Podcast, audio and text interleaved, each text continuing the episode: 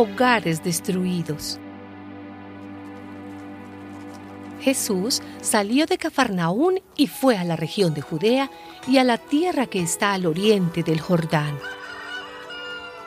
Allí volvió a reunírsele la gente y él comenzó de nuevo a enseñar como tenía por costumbre.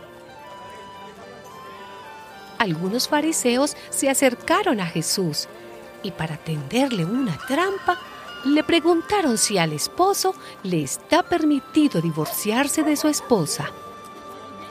Él les contestó, ¿qué les mandó a ustedes Moisés?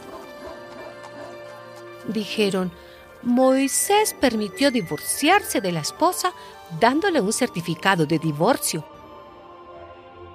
Entonces Jesús les dijo, Moisés les dio ese mandato por lo tercos que son ustedes pero en el principio de la creación, Dios los creó hombre y mujer.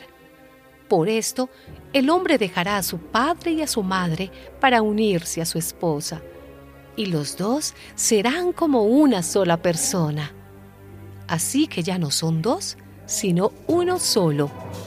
De modo que el hombre no debe separar lo que Dios ha unido.